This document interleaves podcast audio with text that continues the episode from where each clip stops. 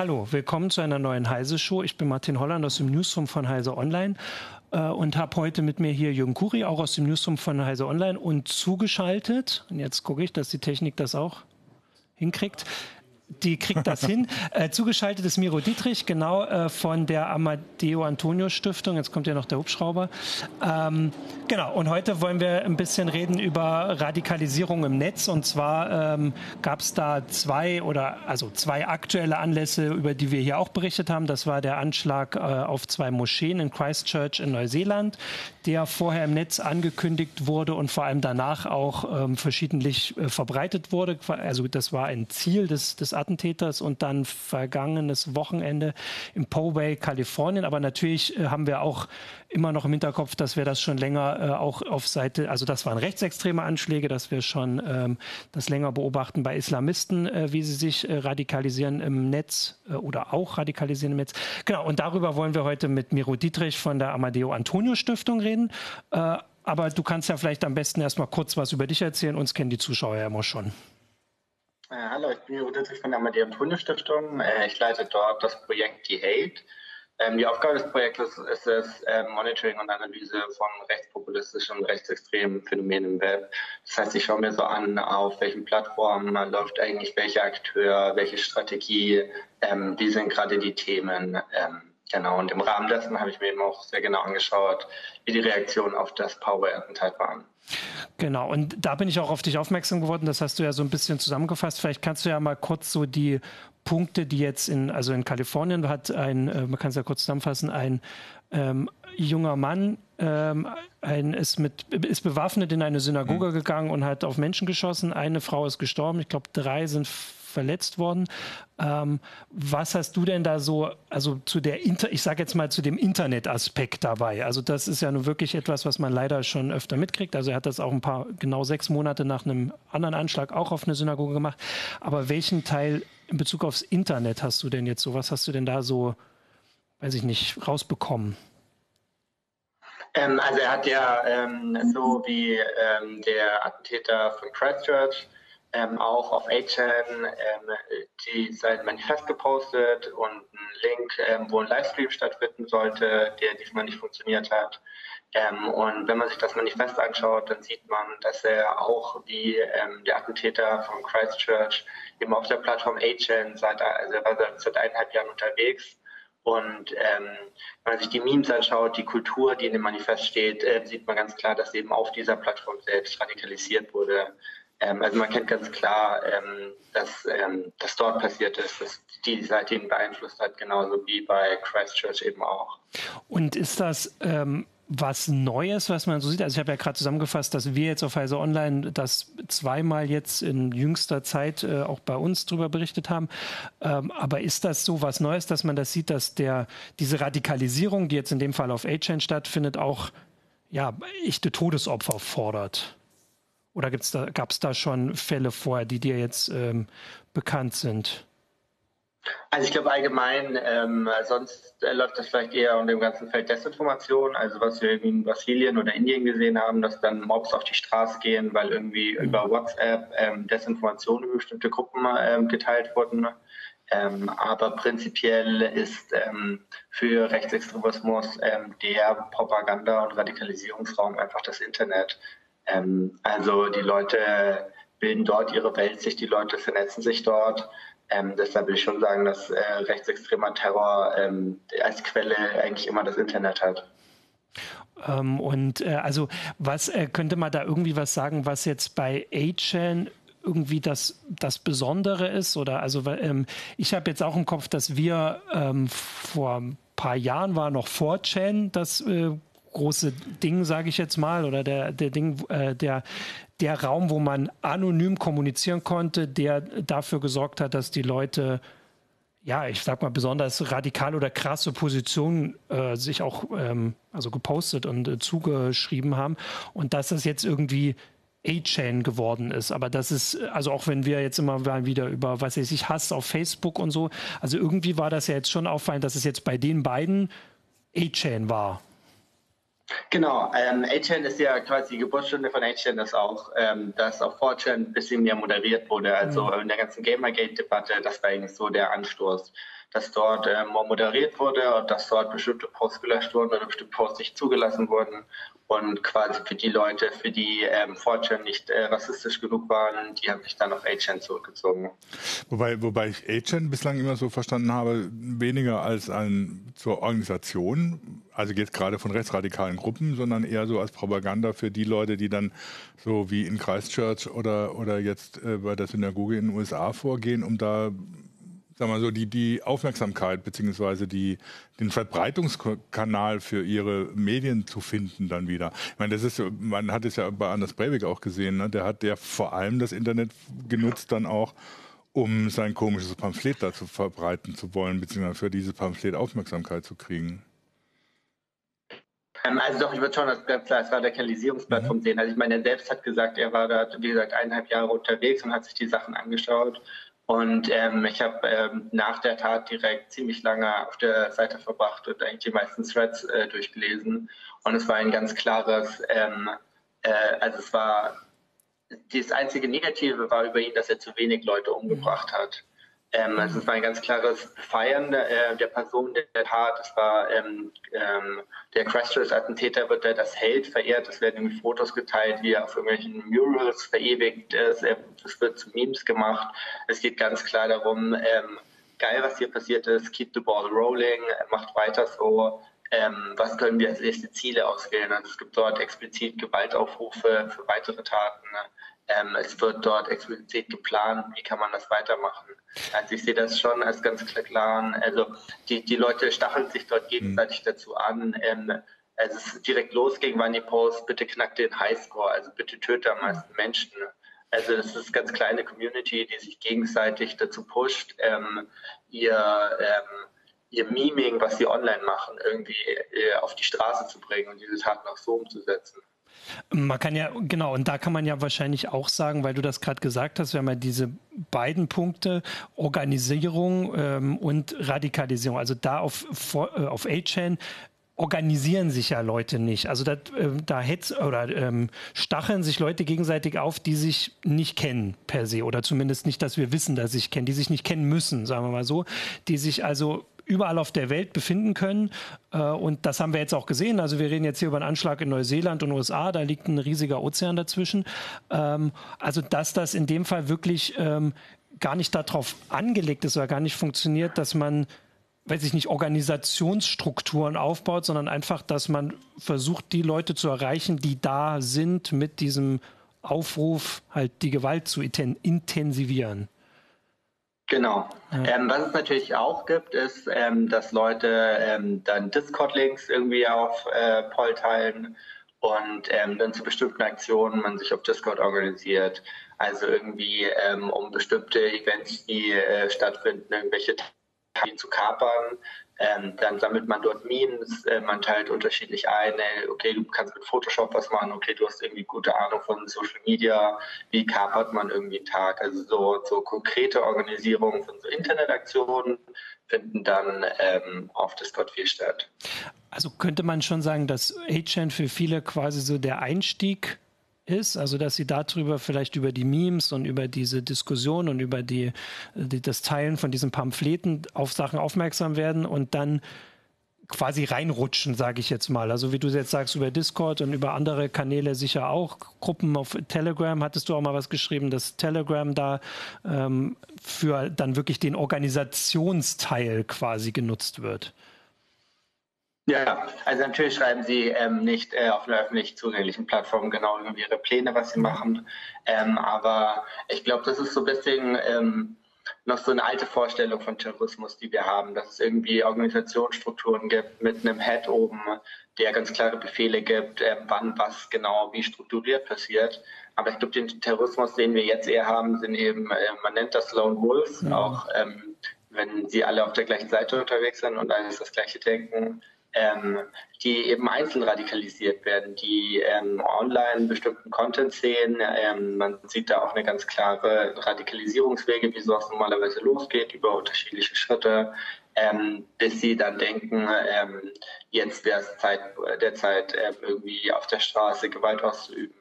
Weil es auch ganz klar eine Community dahinter gibt, die sie dann nach als Held feiert. Ähm, der Täter jetzt hat gesagt, dass ähm, nach dem Christchurch-Attentat ähm, er die Entscheidung getroffen hatte, dass er das machen will. Und das wird bestimmt auch bestärkt bei ihm gewesen sein, als er gesehen hat, wie auf der Plattform, wo äh, der unterwegs ist, als Held gefeiert wird und es Memes gibt. Das ist ja, haben wir ja ganz stark gesehen, irgendwie auch bei äh, Schulscootings, ähm, dass es den Leuten stark darum ging, danach irgendwie in der Presse zu sein, dass man ihr Gesicht sieht, ihren Namen kennt. Und ähm, das passiert natürlich auf der Plattform sehr extrem. Also das, das hatte ich auch immer so, so den Eindruck, dass das so ein entscheidender Unterschied zu dem ist, was man so in Deutschland oder auch in den USA äh, teilweise ja auch, also die klassische Neonazi-Szene betrachtet, die sich eben über Treffen, über bestimmte Gruppen organisiert, die selbst der NSU hat, hat natürlich sich eine bestimmte Organisationsform gesucht und äh, war darüber natürlich auch eher verfolgbar als so ein Lone Wolf, der sich dann zwar auf A-Chain mit anderen irgendwie zusammenschließt mhm. und sich dort radikalisiert. Aber dann das, was er tatsächlich tut in der realen Welt, das ist immer, immer so seine individuelle Entscheidung und sein individuelles Losgehen. Ich mache das jetzt und ich werde dadurch berühmt. Äh, zumindest in bestimmten Kreisen in der Filterblase, in der ich mich bewege, beziehungsweise dann eben über die Medien auch in, in der normalen Welt, die dann plötzlich sehr viel Aufmerksamkeit für etwas hat, was man irgendwie nur als verrückt bezeichnen kann. Ja. Ähm, wenn man das dann jetzt beobachtet, du hast es ja gesagt, dass es auch gerade gezielt darum geht, diese, ähm, was weiß ich, die Anerkennung der, ähm, ähm der eigenen Community, sage ich jetzt mal, zu erhalten, also in A-Chan, was du ja beobachtet hast oder was jeder beobachten konnte, ähm, aber eben auch über das darüber hinaus, also quasi bekannt zu werden. Also vor allem auch Leute, die jetzt, sagen wir mal, dabei davon ausgehen, dass sie vielleicht sterben. Also in Amerika, wer da mit einer Waffe rumläuft, ähm, der kann schon davon ausgehen. Ähm, hast du das Gefühl, dass die Medien darauf vorbereitet sind? Also bei den äh, Schulschießereien, also äh, das ist ja eine Diskussion, die es hier schon eine ganze Weile gab oder die eigentlich hatte ich das Gefühl, ein bisschen weniger geworden ist. Also äh, vor so 20 Jahren, ich war in Erfurt auf der Schule, war das ein größeres Thema. Und da wurde danach auch diskutiert, wie die Medien damit umgehen. Also vor allem in Bezug auf, zeigen Sie das Bild, nennen Sie den Namen und ähm, erlauben Sie quasi diese Heroisierung. Hast du das Gefühl, dass die Medien darauf vorbereitet sind und jetzt, sagen wir mal, ähm, weiß ich nicht, ähm, verantwortungsvoll äh, mit ihrer Aufgabe umgehen? Ähm, nicht wirklich leider. Also unterschiedlich würde ich sagen. Es gibt manche Medien, die sofort das Gesicht und den Namen zeigen. Es gibt andere äh, Medien, die damit geschickter umgehen. Ähm, ich finde, es hängt auch immer, immer zusammen, ähm, um was für ein Medium es geht. Ähm, wenn man irgendwie explizit ähm, Watchblogs oder so hat, dann sollten die auf jeden Fall, ähm, es ist wichtig, den Namen zu nennen, dass ähm, wenn ähm, man den Namen irgendwo später entdeckt und in Google, dass man auch irgendwie findet, wer das eigentlich war. Ähm, irgendwie große, breite Medien, die jetzt nicht irgendwie das explizite Angebot haben, finde ich, sollten auf Namen und Gesichter einfach verzichten. Ähm, das hat keinen Vorteil. Und es, äh, meiner Meinung nach trägt das stark äh, dazu bei, ähm, dass sowas mehr passiert. Ähm, natürlich ist jetzt ein bisschen, früher war es natürlich noch klarer, irgendwie, wenn die Medien das nicht gemacht haben, dann wusste niemand davon. Ja. Ähm, jetzt ist natürlich ähm, diese Gewalt ähm, nicht mehr so ganz stark äh, in den Händen der Redaktion, sondern ähm, es passiert einfach im Internet auch. Also ähm, äh, Medien können dort als Verstärker dienen, aber es ist einfach nicht mehr nur noch die Entscheidung von Medien. Ähm, hm. Ja, Medien ist leider sehr unterschiedlich. Manche machen es gut, äh, manche machen es leider gar nicht gut. Oft ist gerade die erste Reaktion, die Bilder zu zeigen. Und wenn man sich äh, äh, im konkreten Fall das Facebook-Profil anschaut äh, des Täters von Paul, ähm, dann gab es da nur zwei Bilder von ihm auf Facebook und die hat er am gleichen Tag hochgeladen, wo er das Manifest erstellt hat. Also man sieht hier ganz ähm, äh, explizit den Wunsch, dass genau diese Bilder eben als Repräsentation mhm. für ihn genutzt werden. Mhm. Und da muss man natürlich ganz klar sagen, so einen Gefallen sollte man ihm natürlich auf keinen Fall tun. Ja. Auf der anderen Seite, äh, ich frage mich schon immer, also diese Täter, Lone Wolf oder nicht, äh, die haben es ja auch immer darauf ausgelegt, äh, ich meine, wir kennen das seit Breivik, äh, dass sie ihre Manifeste in die Öffentlichkeit bringen. Ne? Das heißt, ihre kruden Theorien, die sie da von, von sich geben, dass die dann in ihrer ganzen Breite dann auch, auch äh, bekannt werden. Und das finde ich immer so eine schwierige Geschichte, ne? dann zu sagen, ja gut, wir berichten drüber, klar, weil äh, das ist, muss man natürlich den Leuten erzählen, was da passiert. Und dann wenn es dann in die Analyse ihrer, ihrer Pamphlete übergeht, dann finde ich das schon, schon schwierig. Äh, wie weit man dem dann tatsächlich so eine Plattform gibt, seine komischen Theorien zu verbreiten. Ja, es ist natürlich auch Thema, auch würde ich wieder hier die Frage stellen, welches Medium macht den, mhm. macht die Aufgabe, welches Medium redet darüber. Ähm, aber ähm, Thesen wie man soll gar nicht über das Manifest reden, äh, finde ich nicht gut, weil ähm, es war einfach nicht irgendwie ein Verrückter, der irgendwas gemacht hat oder es war nicht zufällig, sondern es geht hier ganz klar um rechtsextreme Ideologie. Ähm, und es geht ganz klar darum, irgendwie rechtsextreme Ideologiefragmente im Manifest zu benennen und aufzuzeigen. Gerade ähm, wenn man irgendwie es sieht, die Kinder, die man betreut, gehen in Richtung Burn als Elternteil mhm. sieht. Ähm, man sieht ähnliche Sätze von seinen Kindern sagen oder mhm. ähm, viele andere als Lehrkräfte, dass man einfach ähm, versteht, wie funktioniert rechtsextreme Ideologie, was läuft da. Und ich glaube jetzt nicht, ähm, gerade äh, das letzte Manifest, diese fünfeinhalb Seiten oder was es waren, dadurch wird niemand radikalisiert, weil er dieses Manifest liest. Das ist ähm, es ist auch der billige Abklatsch von dem, was in Christchurch passiert mhm. ist. Und der war schon nur der billige Abklatsch von dem, was Breivik damals mhm. geschrieben hat. Und das war schon ähm, sehr wild zusammenkopierte Stücke. Mhm. Also ja, also du hast, du hast natürlich recht, wenn du sagst oder so, das sind nicht einfach irgendwelche Verrückten, sondern die äh, haben, vertreten natürlich eine bestimmte Ideologie, die dahinter steckt. Ähm, das ist auch, ähm, es gab auch die Frage auf YouTube, ob das irgendwie alles dumme, dumme Spinner sind, äh, die, die, die sowas machen. Dummerweise sind die Rechtsradikalen eben nicht alles nur dumme Spinner, die man irgendwie psychiatrisieren müsste oder sonst irgendwas. Ähm, das geht ja eben von solchen Leuten von Breivik bis hin zu den neuen rechtsradikalen Intellektuellen, über die, um die in Deutschland so viel Gewese gemacht wird. Das heißt, es ist natürlich auch gefährlich zu sagen oder so, das war jetzt nur so ein Verrückter. Äh, man muss natürlich die Ideologie äh, rausbringen, die dahinter steckt. Aber das ist halt ein schwieriges Unterfangen, weil du gibst der Ideologie damit natürlich auch immer Publizität. Ja. Genau, weil das ist dann, glaube ich, auch eine Frage, wie man das macht. Also man muss ja jetzt nicht ähm, einen Link in den Artikel ja. hauen. Ähm, hier könnt ihr übrigens das alles nachlesen. Ähm, aber man kann sich ja ähm, Fragmente rausnehmen und die einordnen. Ich glaube, ist es durchaus ähm, möglich, darüber zu reden, ähm, ohne dass einfach nur die Ideologie reproduziert wird. Ja. Es gab ein, eine kurze Sache, möchte ich noch einwerfen. Es gab die Frage oder so, ob es denn auch um Sri Lanka ginge. Und es gibt natürlich einen entscheidenden Unterschied zu Sri Lanka. Sri Lanka war vor allem, was man bislang weiß, das muss man ja mit Vorsicht immer noch, immer noch genießen, war es natürlich ein organisierter Anschlag, die äh, über Gruppierungen des Islamischen Staates äh, gemacht worden sind. Das sind nicht irgendwelche Leute, die sich im Internet radikalisiert haben und dann gesagt haben, ja, jetzt machen wir mal was. Also da ist auch von der, von der Qualität der Organisation her, die dahinter steckt, natürlich noch was ganz anderes, ähm, was da bei den Islamisten eine Rolle spielt. Aber auch auf der Seite gibt es natürlich diese äh, Lone Wolves, die sich im Internet radikalisieren durch zum Beispiel IS-Propaganda oder ähnliches und die dann von sich aus losschlagen. Also das hatten das die Beispiele hatten wir ja, auf, äh, ja. bei den Islamisten auch schon. Genau, das war eine Sache, die ich auch äh, dich mal fragen wollte, ja. auch wenn du jetzt sagst, du machst äh, vor allem Rechtsextremismus, äh, ob du sagen kannst, äh, es gibt große Unterschiede zu dem, was äh, Islamist, also was wir von der islamistischen Re äh, Radikalisierung im Netz sehen und schon seit einer Weile diskutieren und dem, was jetzt eben mehr in Fokus gerät, die Rechtsextremen. Gibt es da irgendwas, wo du sagst, da gibt es wirklich klare Unterschiede oder ist das im Prinzip, wie es auch so oft gesagt wird, einfach fast zwei zwei Seiten einer Medaille.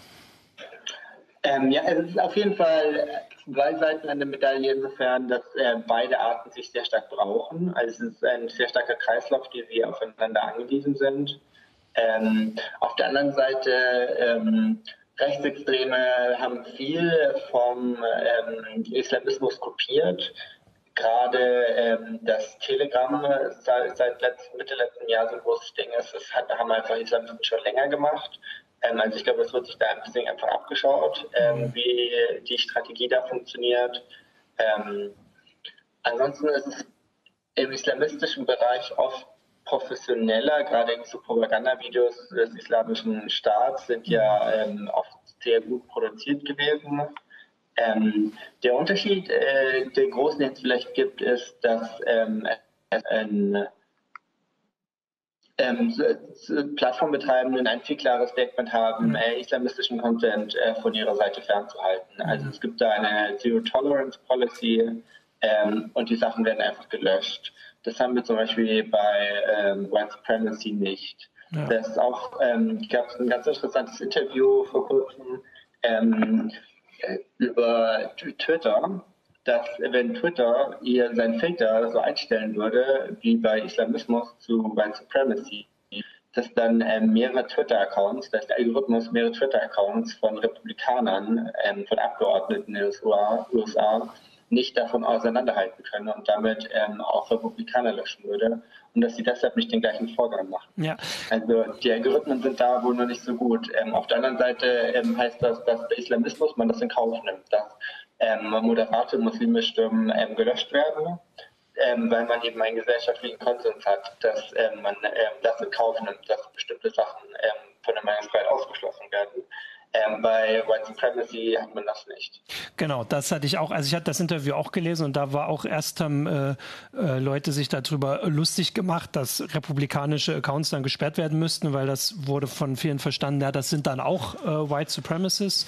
Und dann war aber der Hinweis, dass es eben also vielleicht haben die so Äußerungen, dann wären die das auch, aber dass einfach die Grenze äh, fließender ist und vor allem diese gesellschaftliche Akzeptanz, dass wir mhm. einfach da nicht sind, ähm, dass klar gesagt wird, das ist okay, das akzeptieren wir als Gesellschaft und das nicht, ähm, während es die halt bei äh, Islamisten gibt. Ich habe noch äh, einen anderen Hinweis, äh, den ich auch ganz interessant fand, von Mitch Toss hat auf YouTube geschrieben, äh, dass er diesen Begriff Lone Wolf äh, ein bisschen ähm, ich sage jetzt mal nicht so passend findet, weil es so sehr nach Einzeltäter klingt, obwohl du ja auch gerade beschrieben hast und eigentlich ja schon die Situation ist, dass die sich auf dieser Plattform sind es keine Einzeltäter. Auf dieser Plattform sind sie eine Masse, die sich gegenseitig anheizt, anstachelt, auch wenn vielleicht trotzdem 99 Prozent von denen, die da sind, sowas nicht machen würden.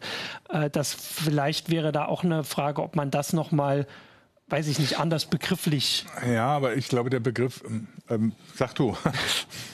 Ja, ähm, auf jeden Fall. Ich hatte auch einen äh, Twitter-Thread, den du angesprochen hast, äh, einen Tweet jetzt gab, retweetet, ähm, ähm, wie lange, sie noch Lone Wolf, bis wir merken, dass sie in den Pack jagen. Ja. Ähm, auf jeden Fall äh, finde ich, dass da ähm, man ein bisschen wegkommen muss von dieser Einzeltätertheorie. Ähm, es gibt gerade wieder sehr viel Gespräch über das Konzept von stochastischen Terrorismus, was ich ganz spannend finde, was ein bisschen probiert, diese Verbindung wiederherzustellen.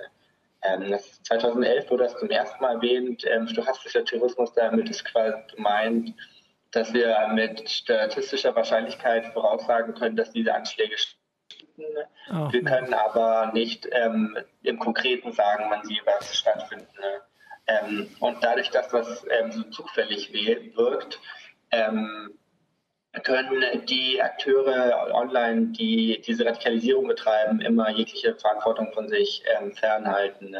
Ähm, also weil wir eben nicht mehr, wie ich vorhin schon meinte, diese klaren hierarchischen Strukturen haben, wo es irgendwie Befehle von oben gibt.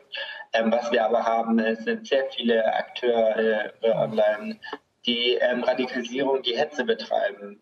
Und dabei geht es gar nicht darum, dass man irgendwie nur die Hetze oder die ähm, äh, Abwertung äh, von marginalisierten Personen auf A-Chain anschaut, sondern geht es eben äh, darum, dass man ähm, prinzipiell so eine Gewaltenspirale hat, ähm, wo man irgendwie Einstellungen hat, die sehr verbreitet sind und nach oben geht es dann die Gewalt hoch. Und ganz viele dieser Akteure online führen dazu, dass man diese Gewaltenspirale, äh, diese Gewaltenpyramide Stück für Stück ähm, nach oben steigt. Ähm, und das ist eher so eine allgemeine, allgemeinere Erklärung, wie man irgendwie eine Verbindung finden kann zwischen diesem ähm, Inhalt online, der Menschen langsam von irgendwie bisschen rassistischen Einstellungen, die sie haben, hochführt zu, es ist okay, Gewalt gegen diese Person anzuwenden.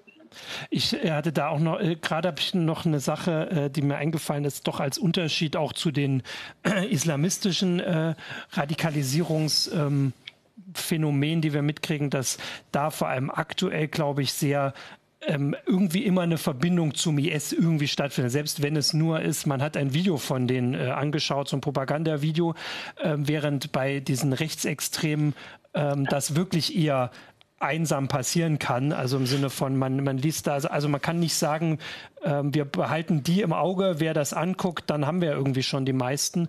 Ähm, bei Rechtsextremen ist das ja teilweise natürlich äh, sehr national. Also da, da sind irgendwelche nationalen äh, Erzählungen oder Geschichten dahinter, die man für jeden Staat einzeln irgendwie auf jeden Fall kennen muss, um zu wissen, wie das dahin geht.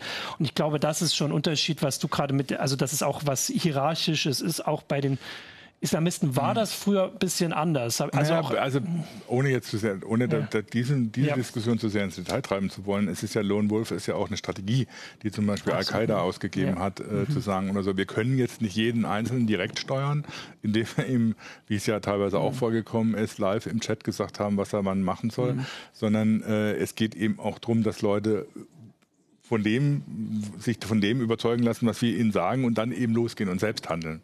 Äh, mhm. ohne jetzt erst Rücksprache zu halten zum Beispiel, weil es gibt klare Angriffsziele, es gibt klare äh, Taten, die man begehen kann. Und das ist bei den Islamisten ja schon eine, eine, auch eine Theorie oder eine, eine, Organisationsform, die propagiert wird. Und das ist bei den Rechtsradikalen inzwischen nicht viel anders.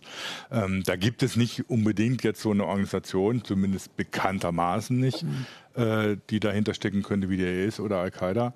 Ähm, aber wenn du dann so vorn anguckst, also, dass die sich natürlich zusammen organisieren und dass dann einer losgeht, um das umzusetzen, was dann auf dieser Plattform diskutiert wird. Dazu muss ich nicht eine Organisation haben, die ihm genaue Anweisungen gibt. Und das ist eben dieser Lone Wolf. Das ist nicht in dem Sinne ein Einzeltäter. Deswegen würde ich auch den Einzeltäterbegriff nicht benutzen, sondern eben den Lone Wolf, der eben aufgrund dieser gemeinsamen Organisation, die relativ verschwommen ist, in, insofern, dass sie eben keine festen Strukturen hat, dann eben doch losgeht. Und ja. das wird ja auch von in vielen rechtsradikalen Gruppen propagiert. Ja. Ähm, und was man halt auf jeden Fall hat, ähm, was das Ganze eint, ist halt irgendwie diese Meme-Culture, diese Online-Culture. Also Rechtsextremismus ist international. Wenn ich ähm, irgendwie mir anschaue, was die Alt-Right in den USA macht, dann sehe ich das sofort in Deutschland.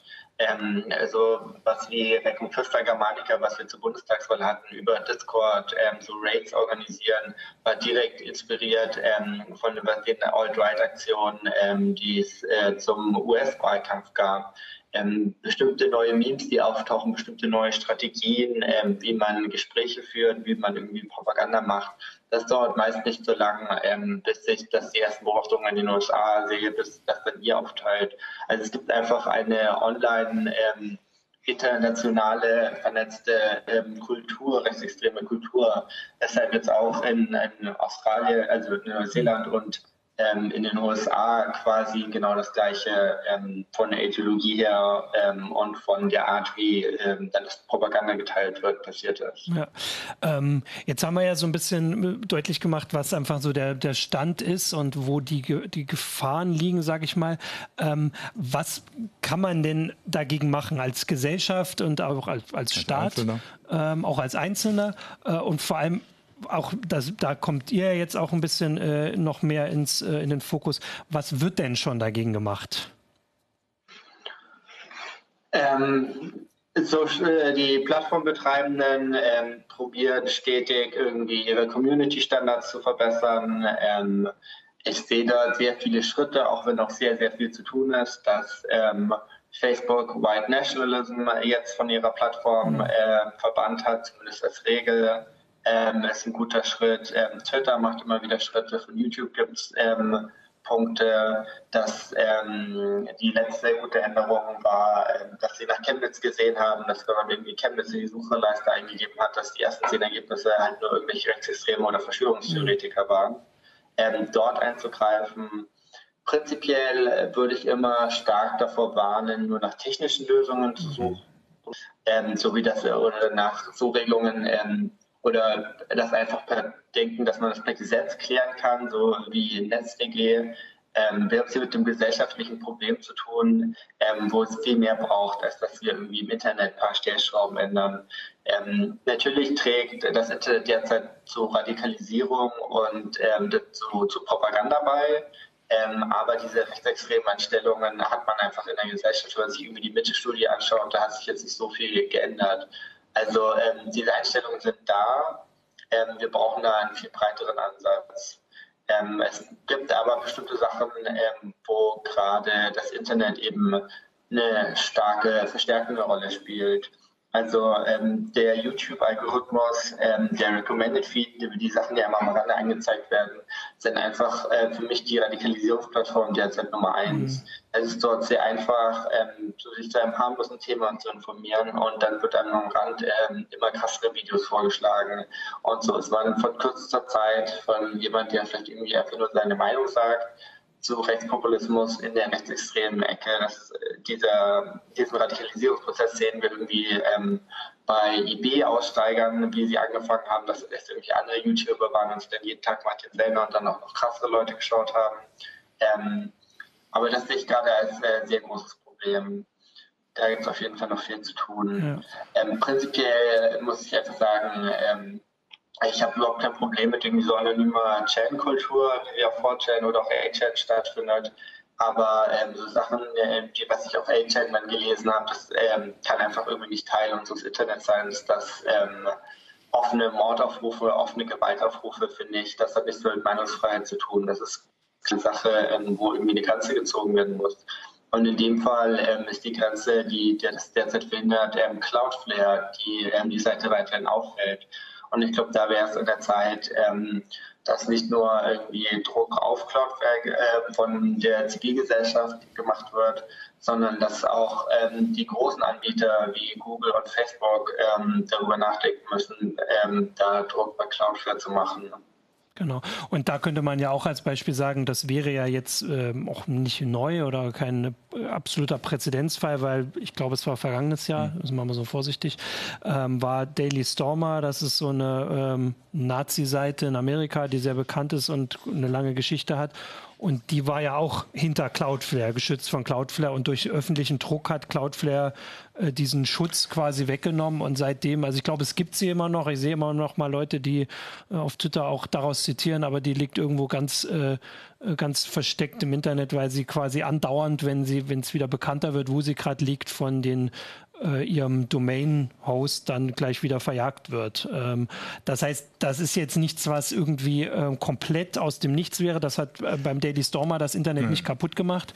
Ähm, ja, vor allen Dingen ist es ja auch nichts Neues. Also ja. wenn man wenn man sich so die Geschichte anguckt oder ein bisschen länger im Internet wäre, dann fällt einem bei sowas immer als erstes mal die Zündelsalz ein die, wo es ewig gedauert hat, diesen Zündel aus dem, aus dem Netz rauszu, rauszujagen, obwohl er ganz offensichtlich äh, äh, rechtsextremistische Gewalttaten propagiert hat äh, bis dahin. Ähm, und das war hat, hat auch schon damals ewig gedauert, obwohl es technisch ja eigentlich kein Problem ist, ähm, wo dann natürlich die Gesellschaft irgendwie entsprechenden Druck ausbauen muss, um sowas rauszumachen. Das ist, dass das heutzutage nicht schneller geht, das wundert mich schon ein bisschen. Ich meine, klar, du hast selber gesagt, es gibt keine technischen Lösungen für dieses gesellschaftliche Problem, vor dem wir stehen. Aber natürlich kann man, genauso wie man das äh, mit anderen Medien macht, natürlich rechtswidrige mhm. äh, Geschichten sofort aus dem Netz verbannen. Und A-Chan, äh, ohne jetzt irgendwas äh, äh, vorauskommentieren zu wollen, ist natürlich, äh, hat natürlich ganz entsprechende rechtsextreme, rechtswidrige. Postings. Ja. Äh, ich habe noch mir auch mal äh, noch mal auf den Zuschauer eingehen. Schnitzelsuppe auf YouTube schreibt, dass er, er meint, dass wenn man solche Seiten in den Untergrund drängt, dass, dass das zum Gegenteil führt, zu noch mehr Extremismus. Und da würde ich jetzt widersprechen. Also auf der Seite vielleicht, also da würde ich sogar zustimmen. Also wenn eine Seite dann nur noch unter sich bleibt im eigenen mhm. Saft, dann wären die Posts vielleicht noch extrem, auch wenn ich mir das schwer vorstellen kann. Aber diese Anbindung an die, an das allgemeine Internet, an die, äh, äh also an die, die Mehrheit quasi mit, dann, die würde halt wegfallen. Ja, obwohl er hat natürlich insofern einen Punkt, ähm, wenn du sie, wenn du eine, sag mal, diese Positionen in den Untergrund drängst, ähm, und auch die, die Diskussionen, die es dort drum gibt oder so, dann fehlt dir natürlich auch die Möglichkeit zu dem, was man ja. vielleicht unter äh, was weiß ich, Gegenrede fassen mhm. könnte, ähm, weil das Internet kann, das Internet kann ja nicht nur ein Verstärker sein für für diese Position, sondern im Prinzip rein von der Theorie her und von dem her, wie wir es alle irgendwie mal begriffen haben, kann das Internet auch ein Verstärker genau für die Gegenposition sein. Sollte es eigentlich sein. Also ähm, die Gegenrede, die auf HN äh, und den Threads abgelaufen war, war ähm, Warum äh, ist er so ein Loser, der nicht mehr umgebracht hat? Warum ist er auf irgendeine äh, Synagoge losgegangen? Warum hat er sich nicht irgendwie drei Wochen gewartet? Da wäre das Event in seiner Stadt gewesen. Dort hätte er viel mehr Juden umbringen können. Also ähm, HN ist ein sehr gutes Beispiel, dass diese Gegenrede nicht stattfindet. Ähm, natürlich gibt es dieses Radikalisierungsargument immer wieder. Ähm, zum Teil findet das natürlich auch statt, aber ich glaube, das ist auch einfach ein, ein Numbers Game. Also du brauchst einfach ähm, eine groß genug Menge, dass irgendjemand daraus sagt, nein, ich mache das jetzt. Ähm, es ist ja ähm, mal, ähm, dass man sein Leben wegwirft, ähm, im Knast ist die nächsten Jahre oder bei einer Tat stirbt ähm, für irgendeine Ideologie, die man im Internet gelesen hat. Sondern es ist, das macht, macht ja nicht jeder einfach so. Mhm. Und ich glaube, man, man, muss einfach sehr viele Leute erreichen, ähm, um diese Leute äh, zu sowas zu triggern. Und die Leute nutzen, also Propaganda wird ja sehr ähm, explizit mit einer gewissen Funktion betrieben, ähm, weil sie, sie, auf so Plattformen irgendwie Leute erreichen. Wenn man das Ganze jetzt nach unten schraubt, dass sie viel weniger Leute erreichen, dann ähm, funktioniert diese Funktion natürlich auch viel schlechter, dass viel weniger Leute radikalisiert wird. Also wenn man Einstieg ähm, in rechtsextreme Ideologie erschwert, ähm, dann kann es zwar vielleicht eine Radikalisierung von einigen führen, die irgendwie schon dort unterwegs sind, aber man sieht einfach, dass super viele Menschen nicht mehr in dieses Radikalisierungsloch erst reinfallen. Ja. Ähm, und damit müssen wir leben, dass es so Orte gibt, wo Leute irgendwie dann radikaler werden, die vielleicht irgendwie im Untergrund sind, aber ähm, man hat nicht wenn, wenn man so viele Leute auf dieser Plattform hat, dann hat man diese Radikalen trotzdem quasi als mhm. äh, prozentual, mhm. würde ich sagen, eine, eine gleiche Menge. Ja, ich hätte da auch äh, gesagt, dass, äh, also jetzt, ne, wenn man jetzt eine öffentliche Diskussion über A-Chain führen würde, wäre das ja auch eine Reaktion und äh, dann, wenn sie irgendwann auch von Cloudflare irgendwie ähm, verschwinden, also oder Cloudflare sie fallen lassen würde, wäre A-Chain weg. Die Sache ist, glaube ich, dass sich zumindest von uns keiner jetzt irgendwie da, ähm, weiß ich nicht, Illusion hingeben würde, dass das Problem damit gelöst werde, weil 8chan selbst war ja eine Reaktion darauf, dass 4chan genauer äh, moderiert wurde. Äh, also das heißt, mhm dass man erstmal bei 8chan sich einig sein kann und dass der ganze Rest, den du gesagt hast, dass es ein gesellschaftliches Problem ist, das bleibt weiterhin da. Und es würde, wenn 8chan äh, weggeht, dann kommt 9chan oder weiß ich nicht. Da, das, das Internet ist immer so, das Internet hat immer so funktioniert, aber wenn sie eine gewisse Größe und vor allem in dem Fall auch also ich würde sagen, Gefährlichkeit erreicht haben, dass diese Diskussion dann ernsthaft geführt werden muss, ohne dass, ähm, dass man dann fürchtet, wie gesagt, bei Daily Stormer haben das Leute auch behauptet, dass jetzt äh, alles hier zu Ende ist, weil jetzt kommt die große Zensur, ähm, dass das damit nichts zu tun hat. Ja, ja. das war mein, mein langes ja. Statement, genau. Ja, Meinungsfreiheit ist äh, sehr wichtig ähm, und es ist auch sehr wichtig, dass es ähm, prinzipiell Cloudflare eher so einen Ansatz hat, ähm, die wollen möglichst wenig irgendwie in den Internetbetrieb eingreifen und mhm. irgendwie wenigstens irgendwie Arbiter auf von politischen äh, Positionen sein. Aber hier muss man einfach ganz, hier sieht man einfach ganz klar, ähm, wie ähm, Online-Radikalisierung ähm, zu Toten ähm, auf der Straße führt. Und das ist einfach ähm, ein Punkt, ähm, wo eine Grenze gezogen werden muss, wenn offene Gewaltaufrufe, die äh, in, ihrer, in ihrer Konsequenz Tote haben, ähm, das hat nichts mit Meinungsfreiheit zu tun. Ja. Okay, ja, also das war nämlich so das, was ich ähm, mir noch so als Fragen aufgeschrieben habe. Also was wären äh, so Kollateralschäden, habe ich es äh, in der Meldung genannt, die passieren könnten? Ähm ja, aber die Kollateralschäden hast du ja vor allem dann, wenn du es wirklich nur auf technische Lösungen machst. Ne? Genau, ne? Also ja. wenn das Overblocking, was viele befürchten, oder, oder dass dann eben die falschen Sachen gesperrt werden oder so, das sind ja normalerweise Außer du hast ja irgendwie völlig überlastete Leute, die bei Facebook irgendwie so 3000 Postings am, am Tag lesen müssen. Äh, normalerweise technische Fehler, also Fehler der Algorithmen, die was falsch erkennen. Wir sind noch nicht mhm. so weit, dass wir eine KI haben, die Texte im Kontext erkennen kann, die Zusammenhänge erkennen kann, damit natürlich auch dann wieder neue entdecken kann. Und das heißt, wir können uns auf solche technischen Lösungen nicht verlassen. Also das, die Diskussion haben wir beim Uploadfilter gehabt, die haben wir natürlich beim Overblocking gehabt, die haben wir, bei, haben wir beim NetzDG gehabt.